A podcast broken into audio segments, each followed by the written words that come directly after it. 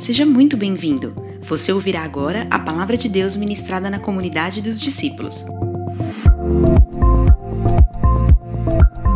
Você pode acompanhar o esboço dessa ministração em nosso app disponível na Apple Store ou no Google Play, e também através do nosso site, comunidadedosdiscípulos.com.br. Pronto! Vamos receber com alegria a mensagem através da pregação de hoje.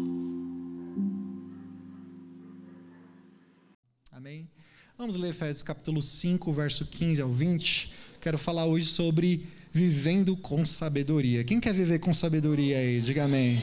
Oh, glória. Aleluia. Bom, diz assim a palavra de Deus. Deixa eu abrir aqui também porque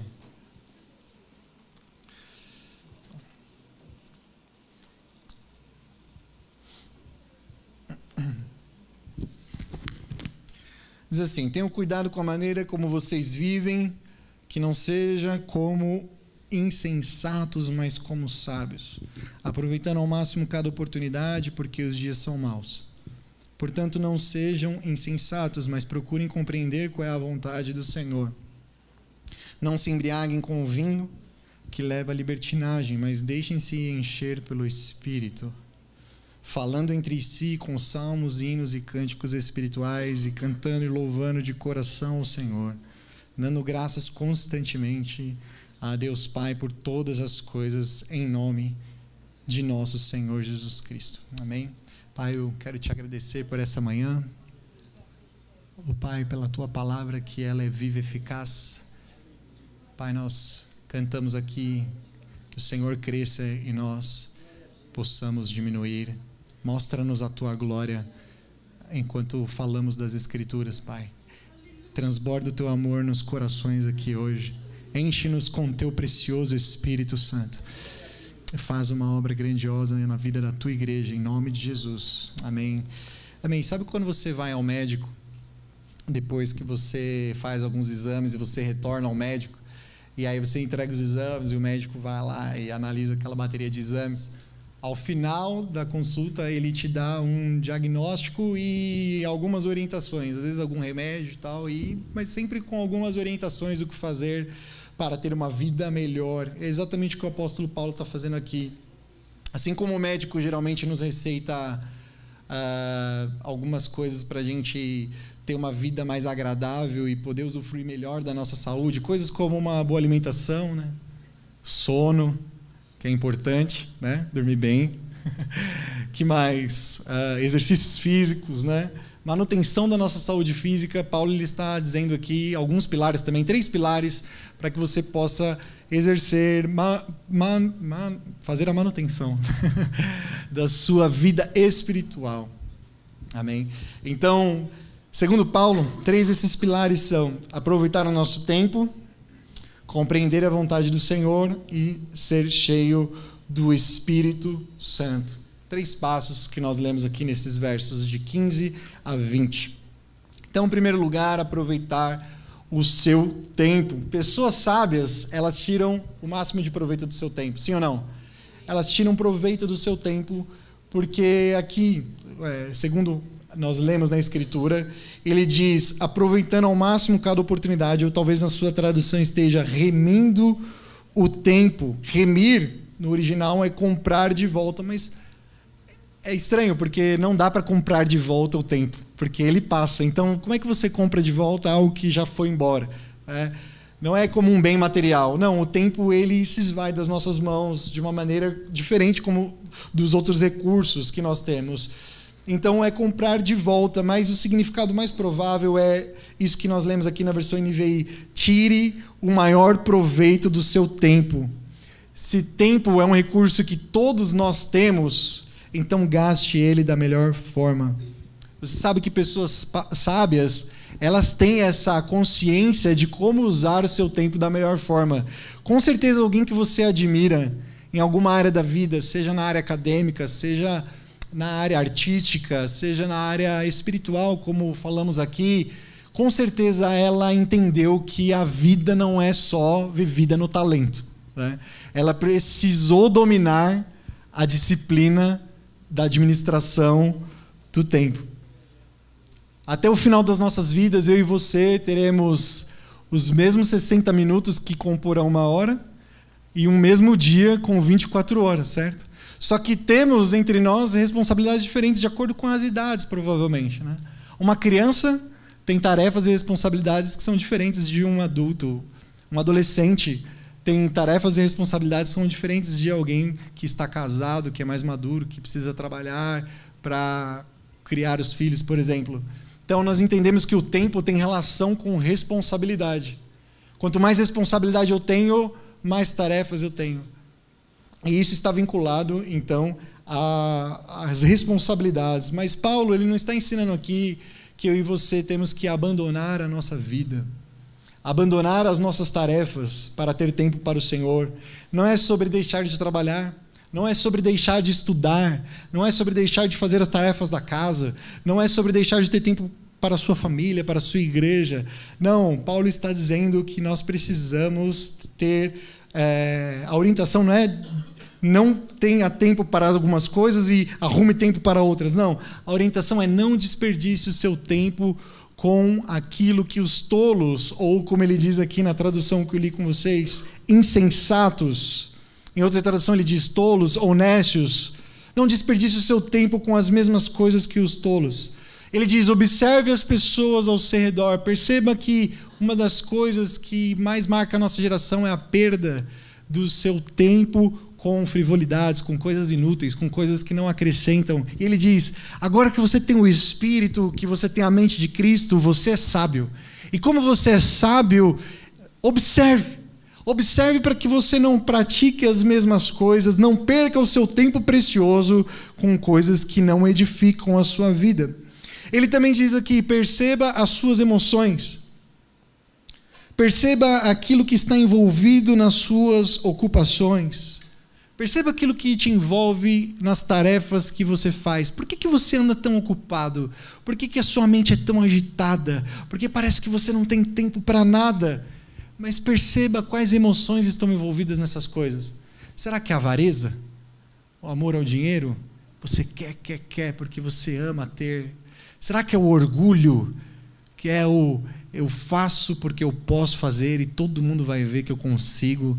E é aquela coisa do fazer perfeito, é o perfeccionista, é vocês vão engolir, porque eu vou fazer, eu faço bem feito e como eu não tem ninguém, né?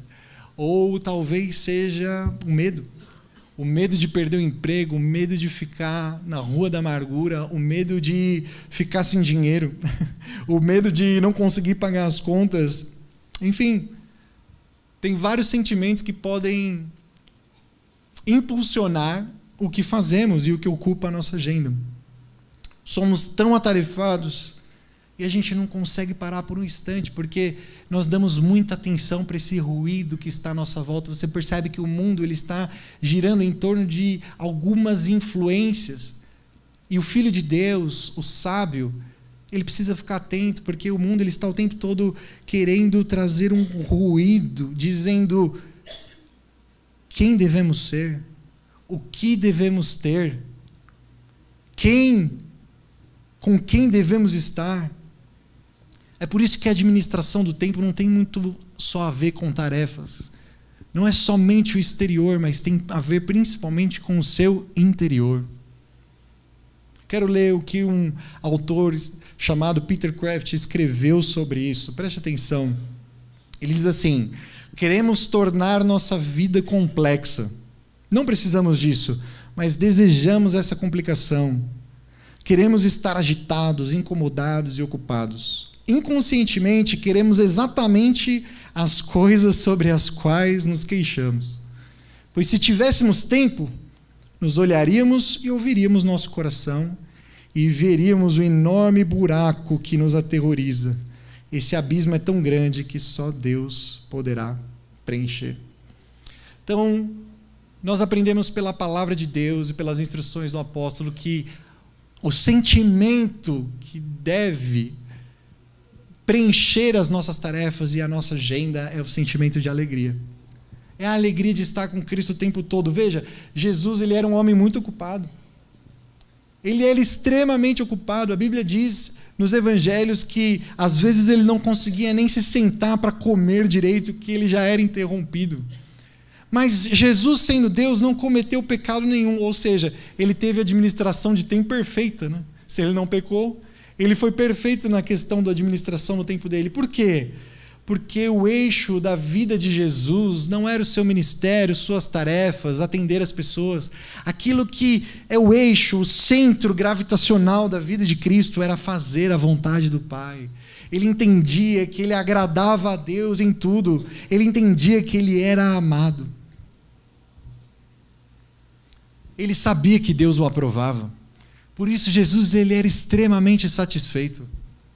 Você entende que o interior é muito mais importante do que simplesmente administrar uma agenda com tarefas? Preste atenção nas suas emoções e nos seus sentimentos, é isso que o Espírito diz hoje. Observe a sua ocupação, observe o seu tempo e veja se ele não tem relações com coisas demais que você quer fazer, mas não deveria fazer, com coisas demais que você quer ter, mas não deveria ter.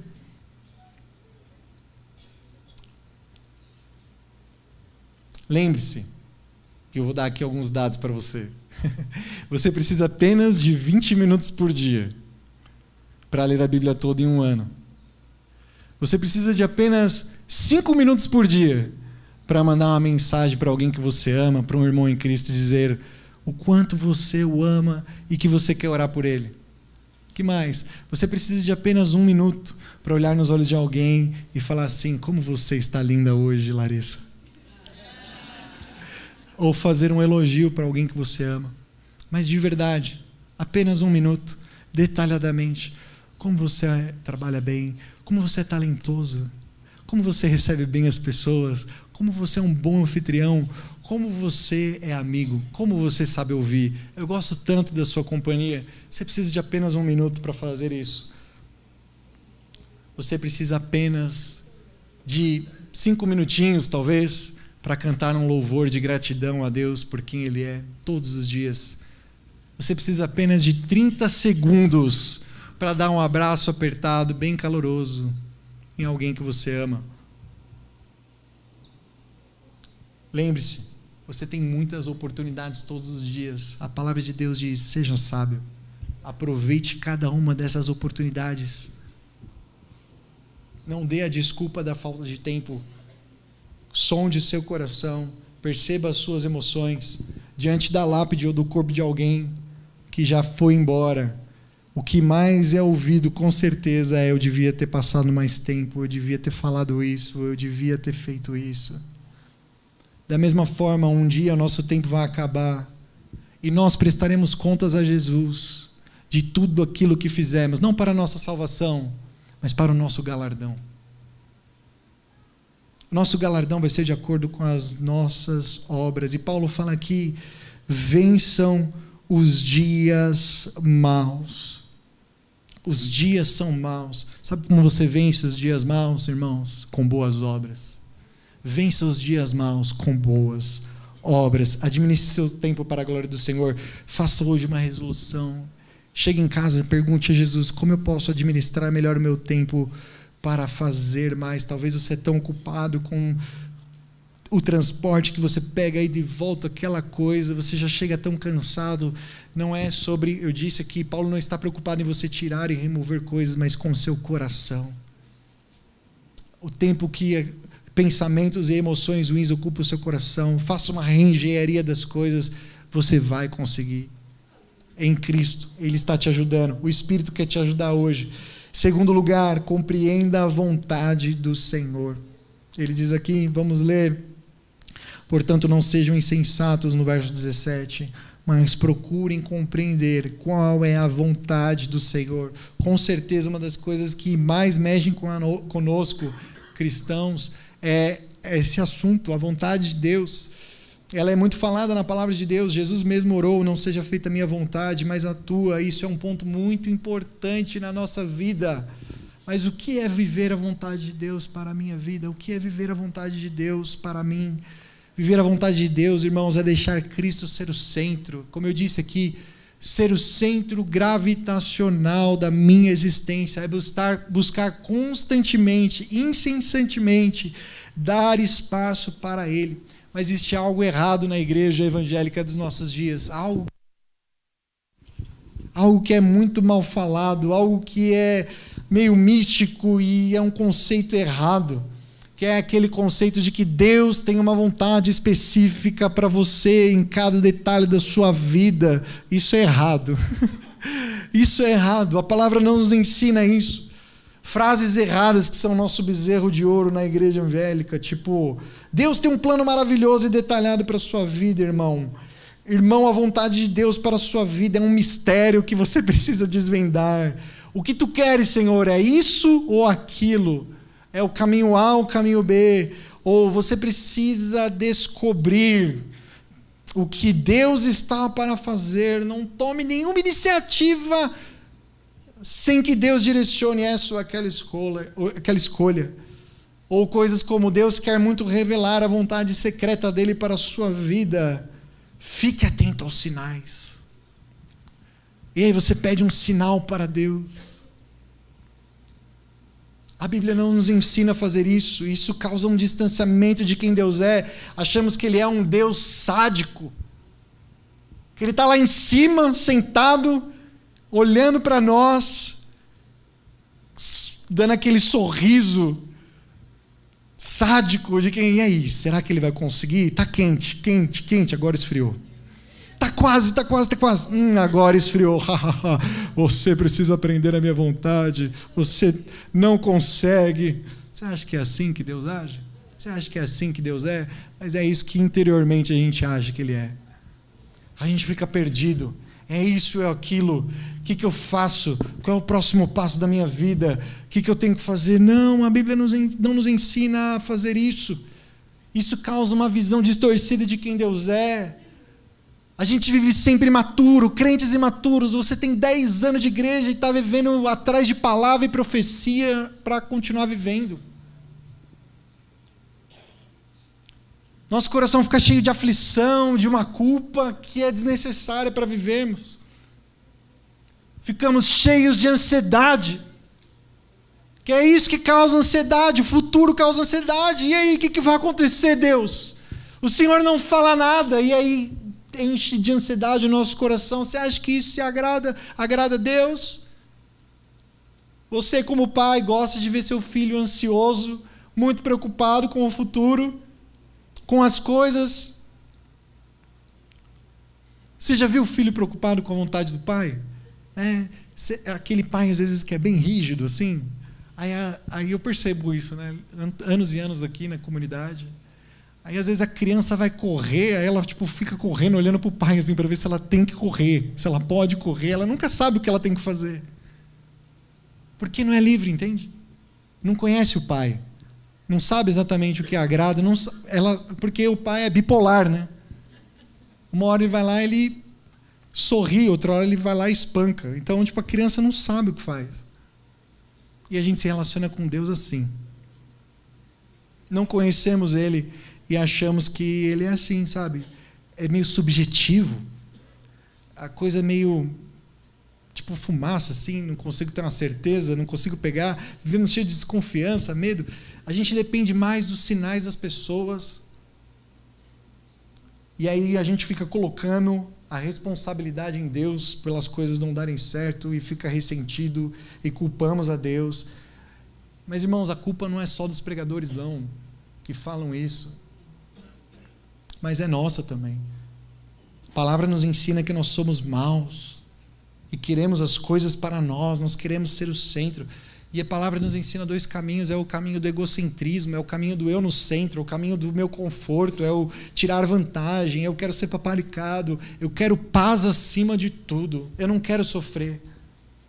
Mas esse pensamento mesquinho, egoísta, ou não, Segundo a palavra de Deus, a gente tem um caminho do Evangelho. Eu quero ler dois textos que mostram isso do caminho do Evangelho. João 16, 33. Jesus disse: Estas coisas vos tenho dito para que tenhais paz em mim. Olha só que contraditório. Essas coisas eu vos tenho dito para que vocês tenham paz. vocês terão aflições. No mundo terão aflições. Mas tem de bom ânimo. Por quê? Eu venci o mundo. Como que eu tenho paz no meio da aflição? 1 Pedro capítulo 2, verso 19 a 21. Preste atenção nessa instrução de Pedro à igreja. Porque é louvável que, por motivo de sua consciência para com Deus, alguém suporte aflições. Como? Sofrendo injustamente? Não, não dá. Sofrer justamente, beleza, mas injustamente é demais para mim. Pois que vantagem há em suportar açoites recebidos por terem cometido mal? Ou seja, que vantagem há você dizer que está sendo perseguido se você não está fazendo as coisas direito? Não é? Foi demitido do trabalho. Aí foi demitido por quê? Por justa causa. Então, isso não é aflição. Você fez e mereceu o que fez. Plantou e colheu. Mas o que é louvável aqui, segundo Pedro, é o quê? Receber o sofrimento de coisas que não cometemos. Mas se vocês suportam o sofrimento por terem feito bem, isso é louvável diante de Deus. Para isso vocês foram chamados. Hum. Pois também Cristo sofreu no lugar de vocês, deixando-lhes exemplo, para que sigam os seus passos. Duro demais. Duro demais. Quando pregamos que um, a vontade de Deus é um mistério, que precisamos ir atrás. Sabe o que nós queremos no fim? Eu vou falar, eu sou o primeiro a levantar a mão aqui, porque eu sou assim também. Mas sabe o que a gente quer? A gente quer que Deus valide nossos passos. A gente quer que a nossa vida dê certo. Mas isso não é uma expectativa cristã, irmãos. Isso é uma perspectiva pagã. Os pagãos fazem isso. Eu vou lá, faço aquilo que é certo e espero que minha vida dê certo. Eu vou, faço aquilo que é, eu acredito que é certo e troco e barganho com Deus. Então eu quero que minha vida corra tudo bem.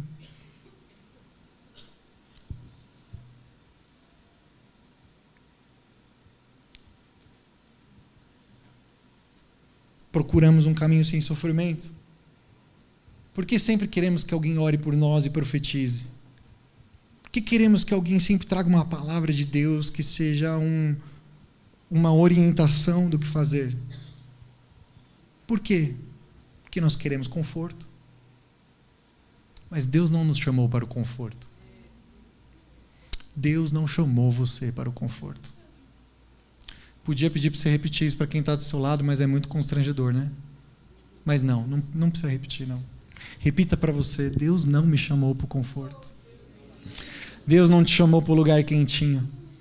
Deus não te chamou para o lugar onde as coisas vão dar tudo certo ao mesmo tempo e tudo vai bem, sabe? Quem quando não vai bem? E quando vem o dia mal? E quando você é fiel em dar, mas não recebe? E quando você conta a verdade, mas mesmo assim é prejudicado?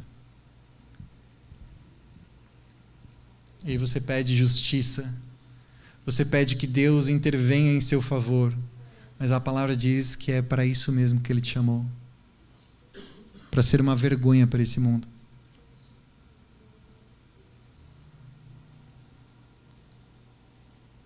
Nós fomos chamados para viver o que Cristo viveu, irmãos. Ele viveu ele sofreu, ele pagou a conta. O nosso caminho é de sofrimento e de perdão. É um caminho da maturidade. Salmos 32, 8 e 9, eu coloquei aí esse. Olha só que interessante a visão de Deus sobre isso tudo que nós falamos. Salmos 32, Thaisa? Não? Perdão. Diz assim, preste atenção: Eu o instruirei e o ensinarei no caminho que você deve seguir. Olha só, mas olha de que jeito. Eu o aconselharei e cuidarei de vocês. Não sejam como cavalo ou burro, que não têm entendimento, mas precisam ser controlados com freios e rédeas. Caso contrário, não obedecem. que, que Deus está querendo dizer aqui?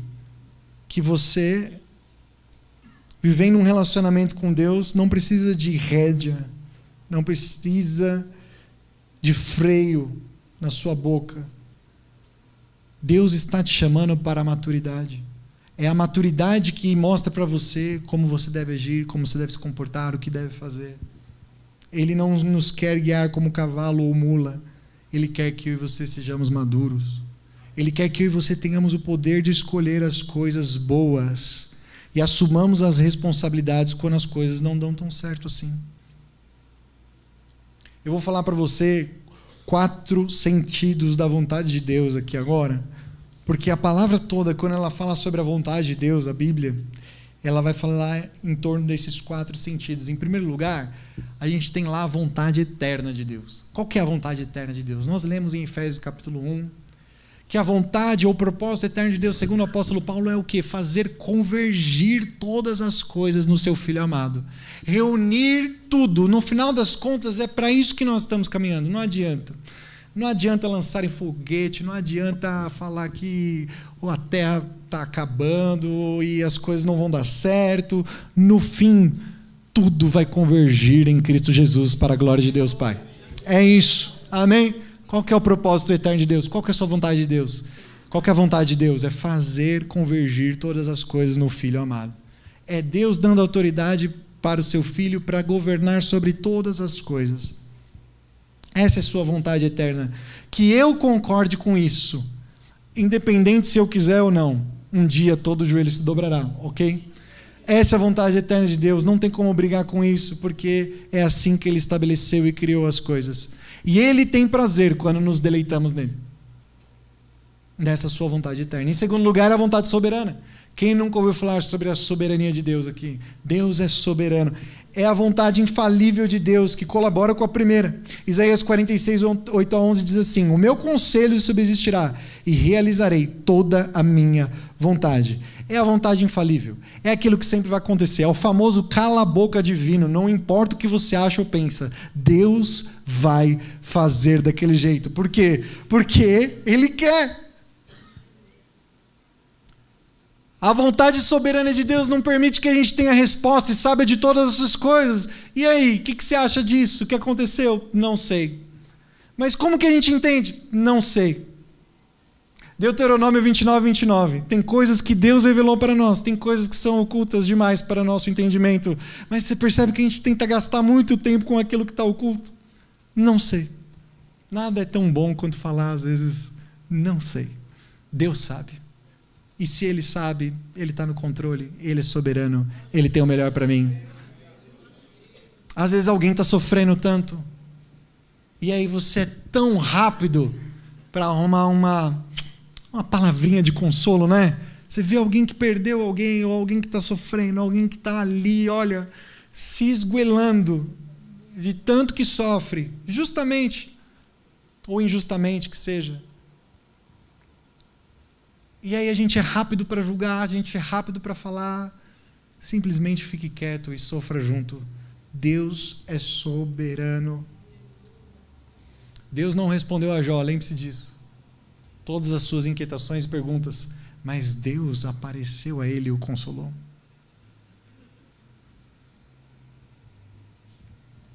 Jesus, eu gosto muito disso. Ele veio, ele nasceu, ele nasceu num palácio, nasceu no conforto? Não, nasceu rodeado de esterco. E desde Gênesis capítulo 3 também nós estamos da mesma forma. Mas sabe o que é a diferença, irmãos? Ele diz: tenham calma, eu estou com vocês. Tenham calma, eu estou com vocês. Em terceiro lugar é a vontade moral de Deus. E o que é a vontade moral? Vontade moral são os dez mandamentos, por exemplo. Não matarás, não roubarás, não cobice aquilo que é do seu próximo. O sermão da montanha, por exemplo, é o sermão onde há mais leis morais de Cristo para a igreja, para nós, para o seu povo. Erramos quando não obedecemos à vontade moral e constantemente a gente peca porque não observamos o que a Bíblia diz. A gente foca demais tentando descobrir o que a Bíblia não é clara para você, O que será que é para acontecer? E a gente quer ser muito místico, buscando a vontade, mas a gente não se importa com a santidade. A gente não se importa com o que a gente assiste, a gente não se importa com o que a gente ouve, com o que a gente vê, a gente não se importa com o que a gente fala, a gente não se importa com o que a gente namora. Sabe? As coisas que a gente vê, a gente não se importa, mas eu quero que Deus me abençoe. Aquilo que está escrito, aquilo que agrada ao coração do Pai, a gente não se importa. Mas o que a Bíblia nos ensina, irmãos, é que vontade moral é sinônimo de felicidade. Somos felizes se obedecemos. Sabe por quê? Porque você nasceu para isso. Quando você cumpre o propósito que é satisfazer a Deus, você é feliz. Você é feliz. O que deve gerar tristeza no seu e no meu coração não é se a sua vida não está dando certo, se a minha vida não está dando certo, não. O que deve gerar tristeza no nosso coração é o nosso pecado. Em último lugar, é a vontade de entregar seus dons e talentos para a igreja, o seu chamado. Então, a vontade de Deus, ela é eterna, ela é soberana, ela é moral, e por último, ela tem relação com os dons e chamados da igreja, e a vontade de Deus inclui presentear a igreja com dons, com presentes. É isso que nós lemos em Efésios capítulo 4. A uns ele deu apóstolos, a outros como profetas, outros como pastores, outros evangelistas, outros mestres. São cinco ministérios da igreja para que esses ministérios edifiquem a igreja e outros dons fluam a cada um foi dado um dom pela graça de Deus, e é isso que a vontade de Deus também traz é você tem algo especial que foi dado de presente para que você entregue a serviço e a encargo da igreja do Senhor Jesus. Essa é a vontade de Deus para você também. A Bíblia é muito clara em relação a isso. Você vê que o apóstolo Paulo, ele dizia-se que como um apóstolo, eu sou um apóstolo segundo a vontade de Deus, ou seja, ele vinculava o seu ministério à vontade de Deus. Cada membro do corpo recebe um chamado, um dom diferente de acordo com a vontade de Deus. Amém?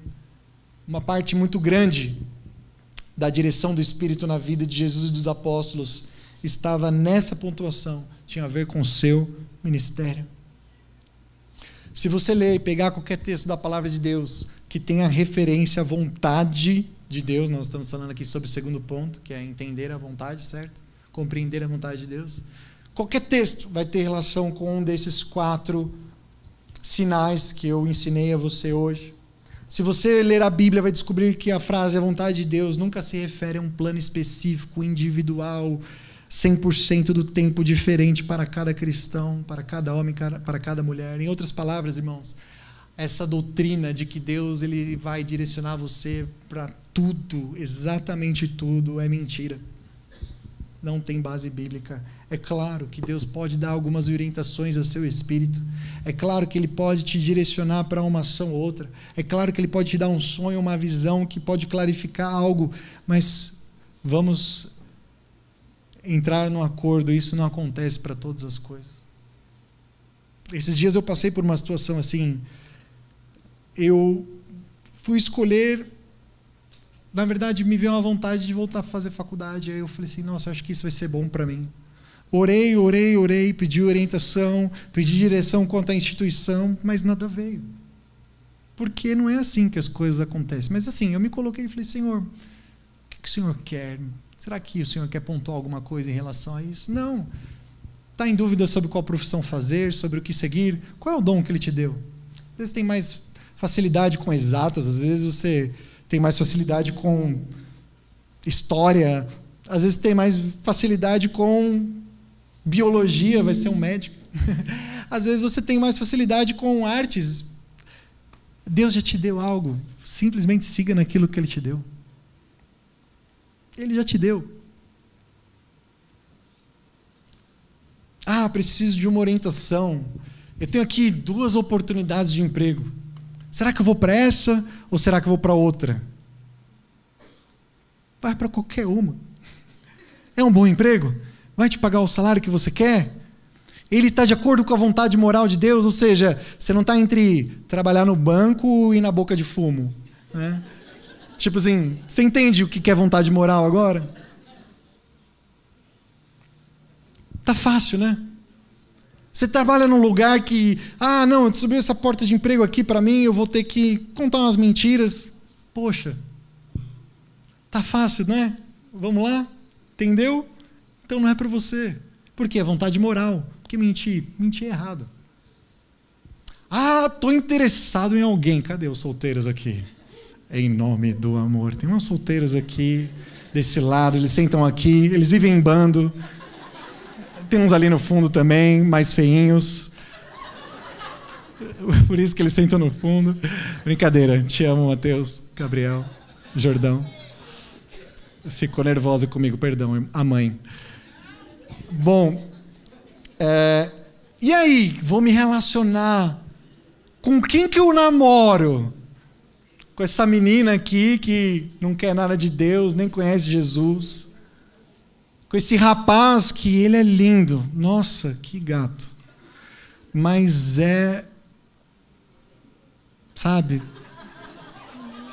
Não ouvi, não ouvi. Ainda bem, né? Pelo jeito não. Mas é assim, não é cristão, não é um homem de Deus, não quer saber nada de igreja. Ai, não, irmão, mas vamos começar que quem sabe ele vem para Jesus. Olha, com 34 anos de idade, sabe quantas vezes eu vi isso dar certo? Namoro evangelístico.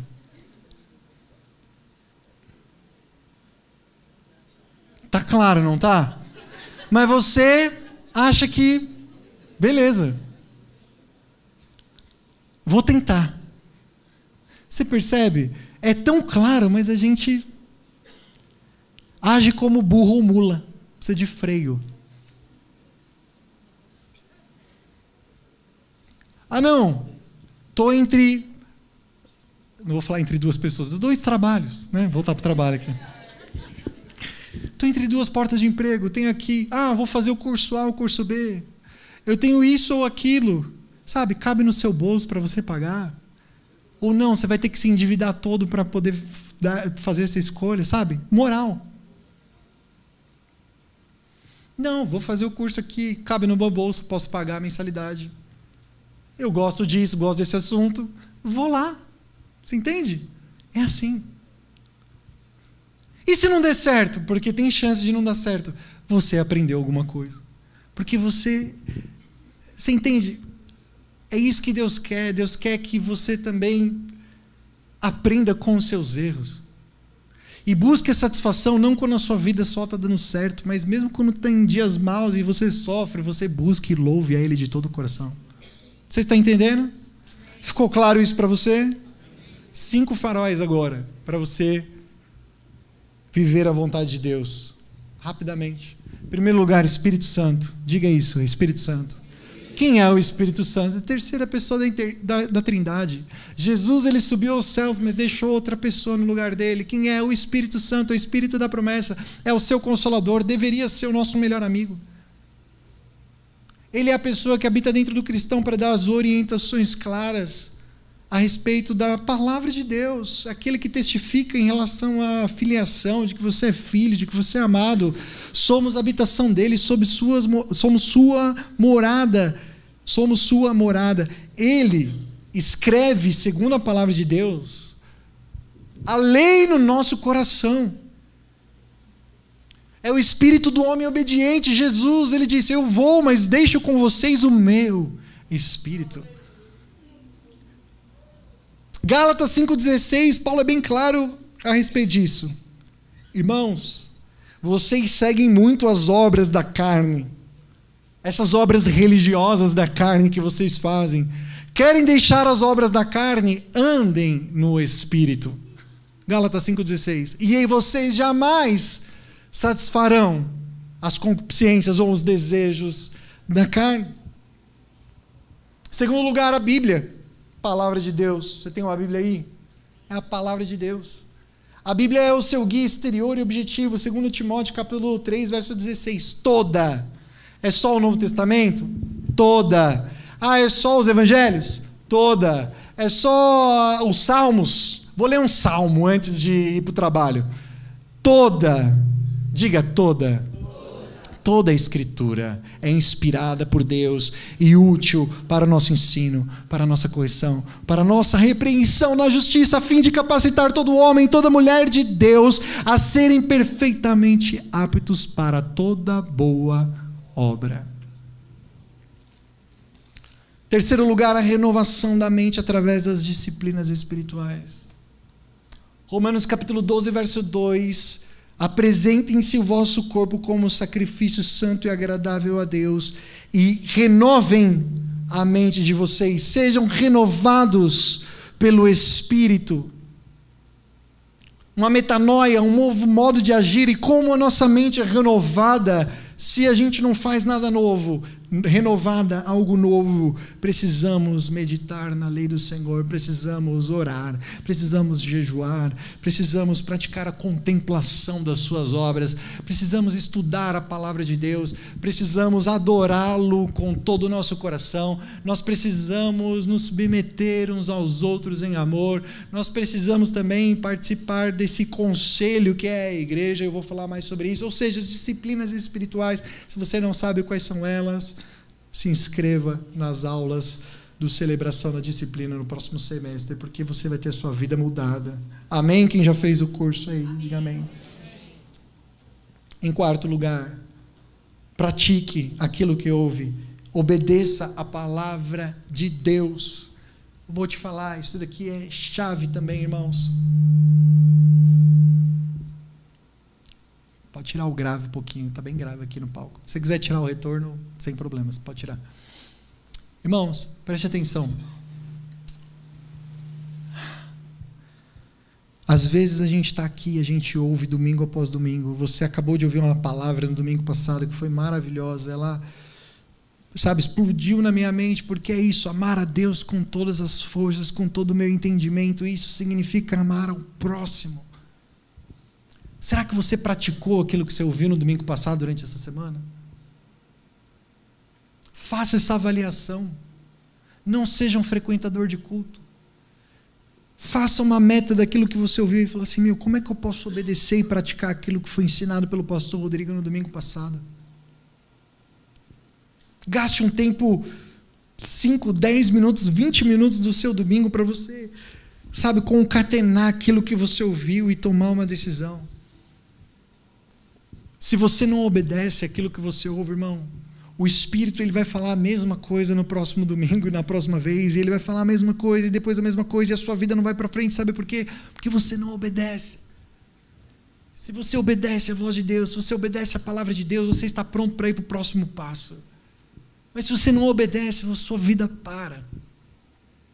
Obedeça. Quanto mais nos submetemos à lei de Deus, mais nos capacitamos para entender a vontade. Lembre-se que o alvo é a maturidade, em quinto lugar é a igreja. Repetindo então, a luz para a vontade de Deus, Espírito Santo, a Bíblia, a renovação da mente através das disciplinas, a prática da obediência e a igreja.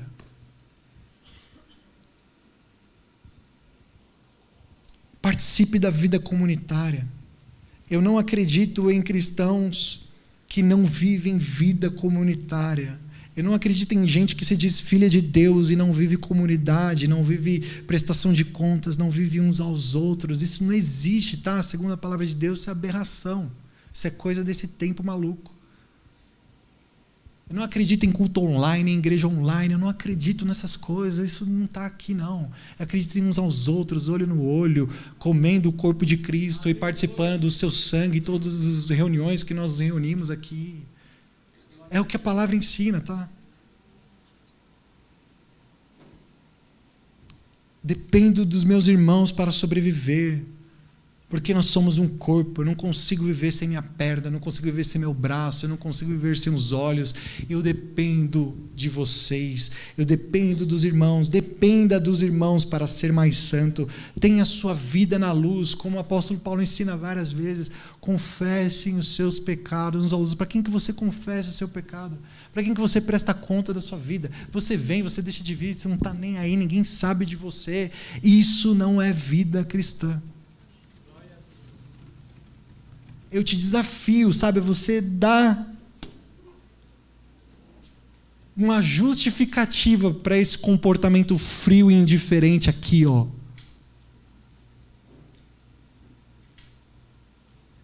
Filho de Deus ama a comunidade, não a comunidade dos discípulos, não estou falando da igreja, placa. Ama viver a vida íntima. A cura que Deus libera muitas vezes está nisso. Tiago diz: há entre vós alguém doente? Peça oração para quem? Para os líderes, para os presbíteros, deixe eles ungirem a sua cabeça com óleo. O que está falando disso daqui? É gente que você desconhece? É o fulano da internet? Não, é gente da intimidade, é gente que você conhece, é gente que você sabe o CEP, o endereço. Você sabe como é que ele trata a esposa dele, sabe como ele educa os filhos dele. Você está vendo ali, é dia a dia. tenha sua vida na luz, peça perdão e viva perdão, entregue-se ao perdão.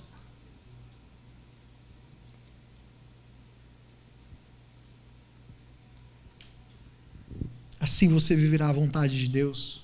Essa é a vontade de Deus. Em terceiro e último lugar, para a gente encerrar, seja cheio do Espírito Santo. Vamos ler?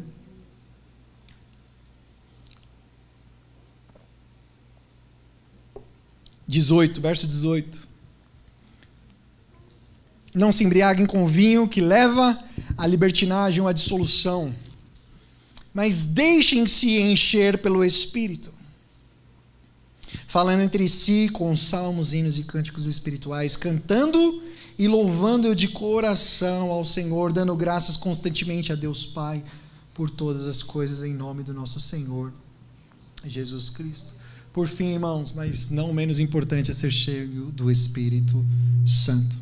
Isso é o terceiro pilar dessa sabedoria cristã que Paulo está falando aqui. E olha a comparação que ele faz, que legal. É a comparação do ficar bêbado.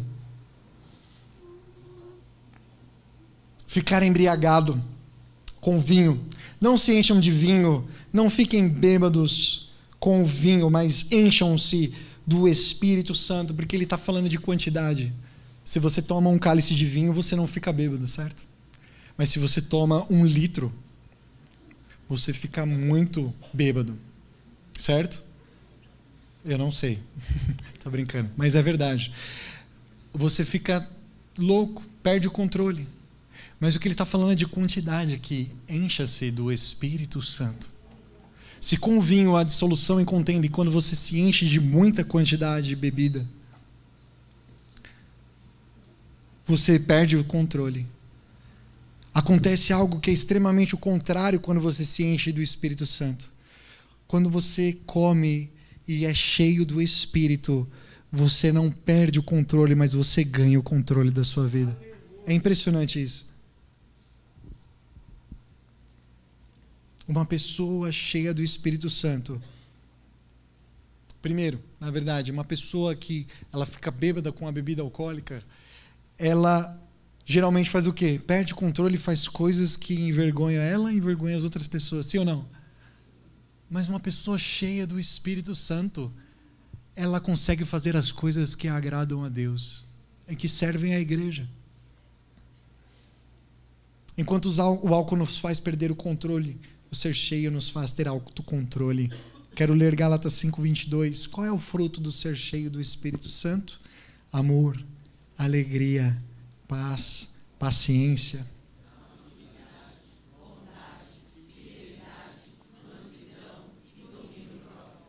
É verdade que no dia de Pentecostes, quando o Espírito desceu lá na igreja de Atos, aqueles 120 irmãos, de repente os que estavam passando olharam para eles e falaram: estão bêbados. Talvez porque eles começaram a falar em outras línguas, talvez porque eles davam risada de tanta alegria, ou talvez por causa das lágrimas que escorriam na face de cada um deles. Mas nenhum deles perdeu o controle. Logo após esse instante, Pedro se levanta.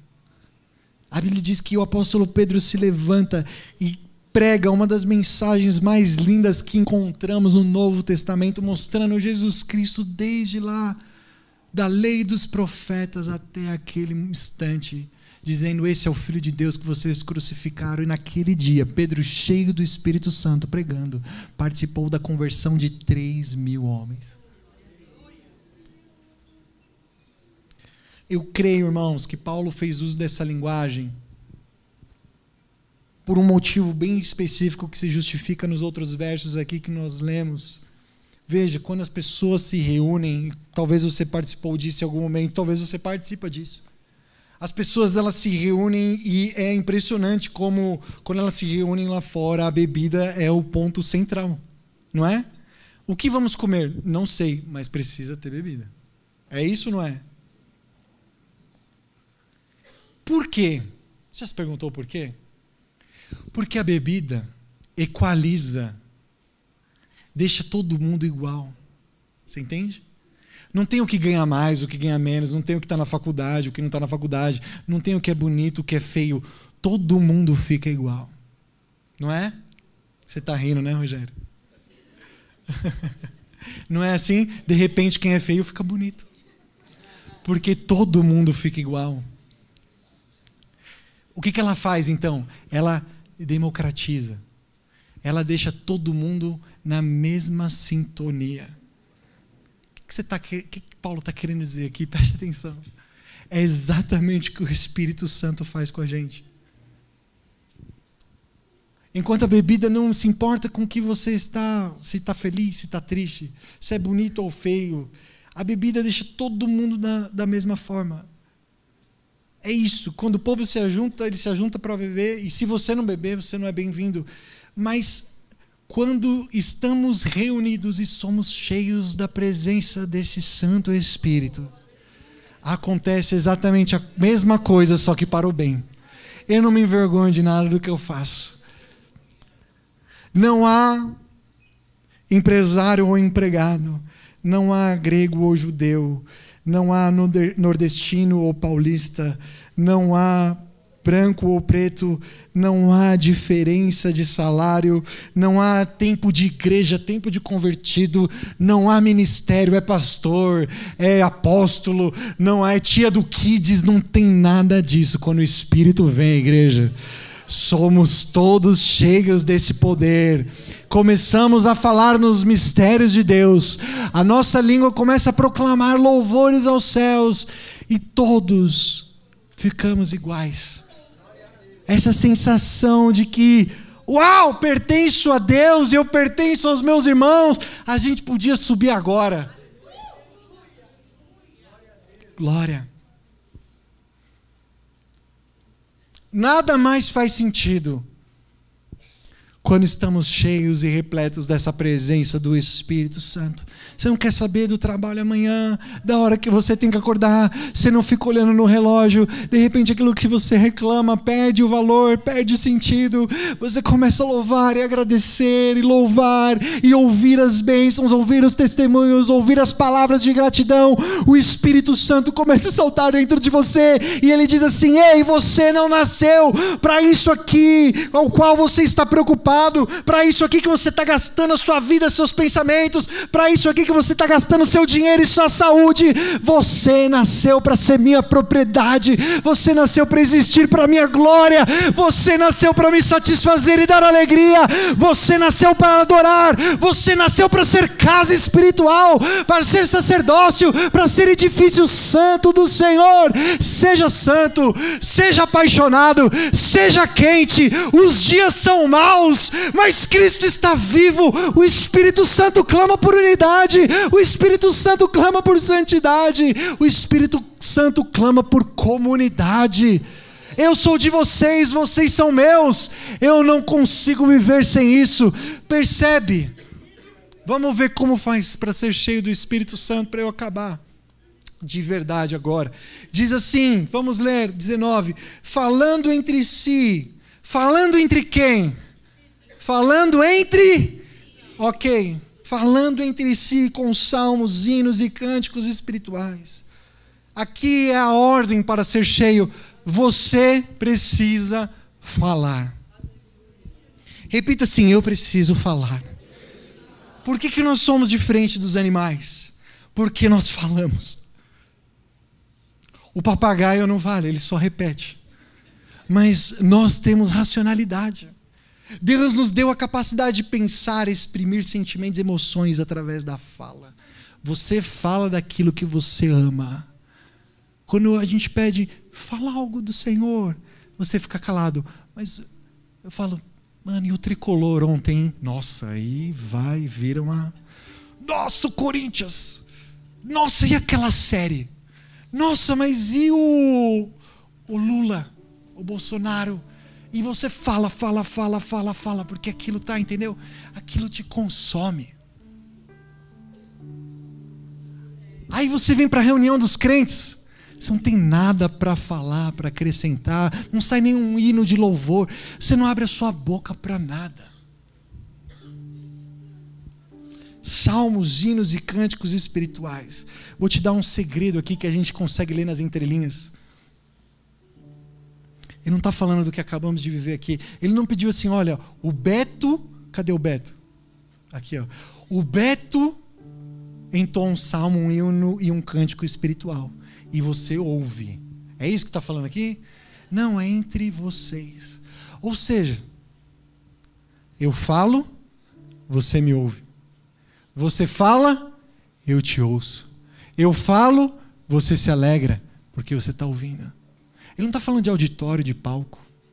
Você entende? Isso aqui não dá para viver nesse culto de domingo público. Onde então que dá para viver? Fala para mim. Onde? Célula, grupo familiar, a reunião caseira, a igreja nas casas, igreja no lar, culto do lar. Você entende? Porque eu preciso falar. Eu falo, você ouve. Você fala, eu ouço. Eu falo, você fica cheio do Espírito Santo. Você fala, eu fico cheio do Espírito Santo. É assim. Assim.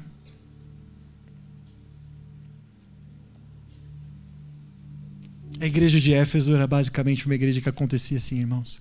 Em reuniões, menores. Essa carta foi lida em muitos lugares. Segundo lugar, cantando e louvando de coração ao Senhor. Aí aqui ensina música. A tradução NVT diz isso, inclusive, com música. Aqui dá todo o sentido de que nós devemos cantar em uníssono. Louvores e adoração. Você percebe que é outro sinal da bebedeira. É que quando a gente vai para uma festa, acho que o segundo item mais importante depois da bebida é a música. E a gente ouve tudo quanto é música ruim, que é imoral, que é vulgar. Mas Paulo diz assim: quando vocês se reunirem para serem cheios do Espírito Santo, cantem.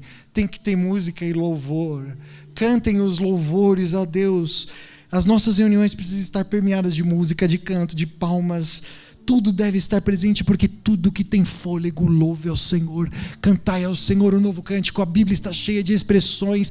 Você nasceu para cantar, sabe? Essa voz você tem. Você consegue fazer alterações de tom, vocalizes. Eu não sei muito bem a expressão disso. Você consegue cantar. Músicas e músicas que louvem ao Senhor.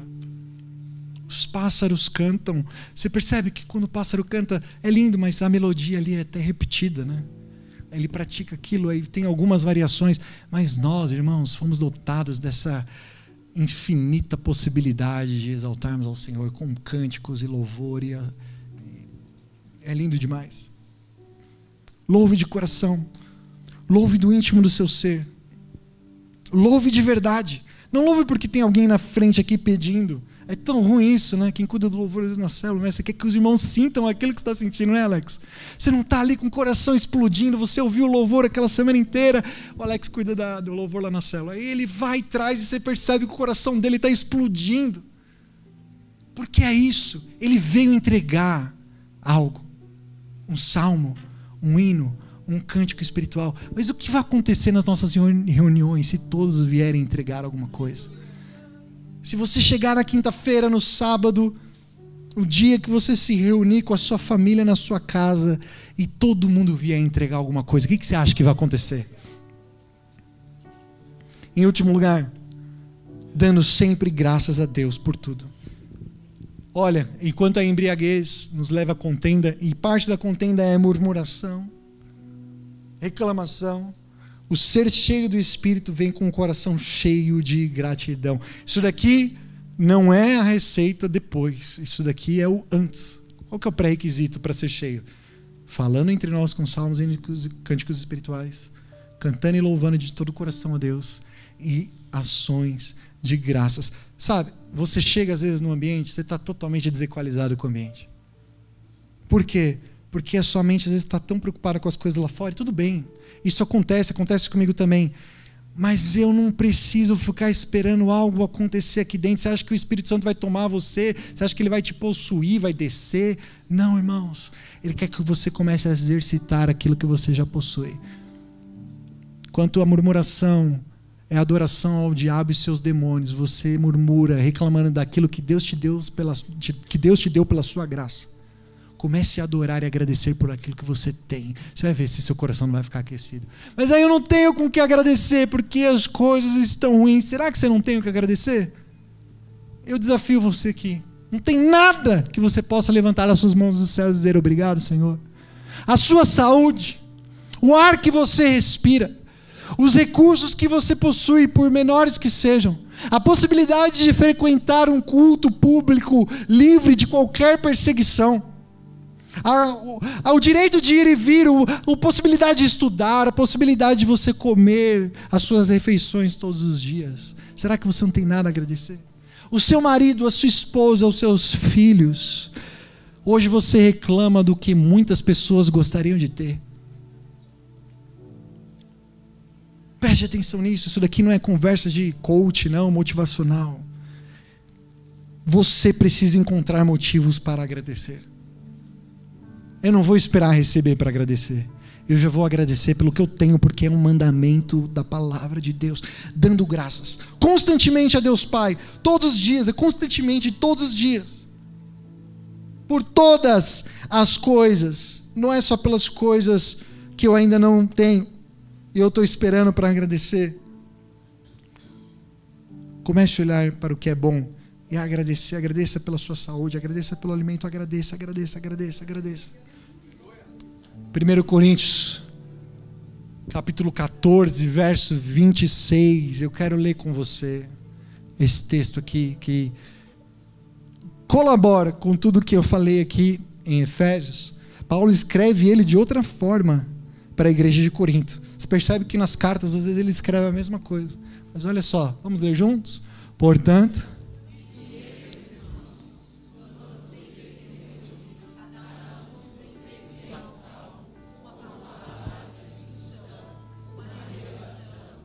Uma palavra em língua. Tudo seja feito para a edificação da igreja. Irmãos, isso aqui está muito perdido na igreja. Na igreja como um todo. Você viu o que, que valoriza, às vezes, uma comunidade, uma igreja? É o louvor, a qualidade dos músicos, não é? É o tamanho do telão que está aqui na frente. Se ela tem parede preta ou parede branca. É se o pastor ele é famoso, se ele tem um Instagram com muitos seguidores. É se ela é relevante em missões, se ela é relevante na sociedade com ações sociais ela, poxa, é uma igreja que tem um kids legal para o meu filho participar. Você percebe que tem muita coisa que preocupa a gente, mas é tudo em relação ao consumo. Tudo bem, tem coisas ali que são muito válidas. Eu vivo batendo martelo nisso daqui. Sabe por quê, irmãos? Eu bato muito nessa tecla, porque essa é a sua e a minha função. Quando nos ajuntamos, ajuntamos para entregar. Aqui não está falando de dinheiro. Percebe? Não está falando de de nada material. Ele está falando assim: se vocês se ajuntarem, sabe? Quando vier o avivamento e vocês se ajuntarem, não. Ele já está pressupondo aqui que nós vamos nos ajuntar quando vocês se ajuntarem. Quando vocês se reunirem, cada um de vocês tem um salmo? Será que você tem um salmo? Cada um de vocês tem uma palavra de instrução. Será que você tem algo nesse sentido? Ou uma revelação, um dom de revelação, porque Deus diz, a palavra entregou um dom a cada um de nós. Uma palavra em língua e uma interpretação. Ele está dizendo. E sabe o que acontece? Deus deu a cada um de nós tudo isso para que quando nos reunimos possamos entregar. Quando eu me reúno com os meus irmãos a cada quinta-feira, eu sempre falo isso para eles, né? Costumo falar, eu não venho aqui para entregar algo para todos vocês e vocês comerem. Você precisa entender que vocês também têm algo para entregar para mim. Eu preciso comer. Eu preciso de exortação. Eu preciso de correção. Eu preciso confessar meus pecados. Não é? Os irmãos perguntaram para mim ontem, né? E aí, mas quem que é responsável por vocês? Quem que ora por vocês, né? Achei maravilhoso isso. Eu respondi: vocês.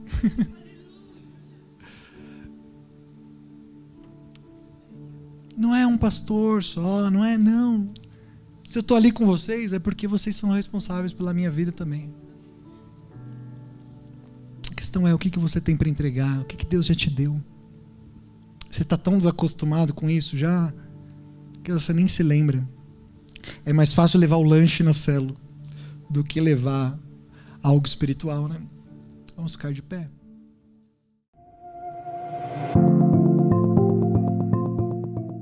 Esperamos que o Espírito Santo tenha inspirado você através dessa palavra. Siga-nos em nossas redes sociais pelo arroba Oficial. Comunidade dos Discípulos, uma família, muitos lugares. Até a próxima!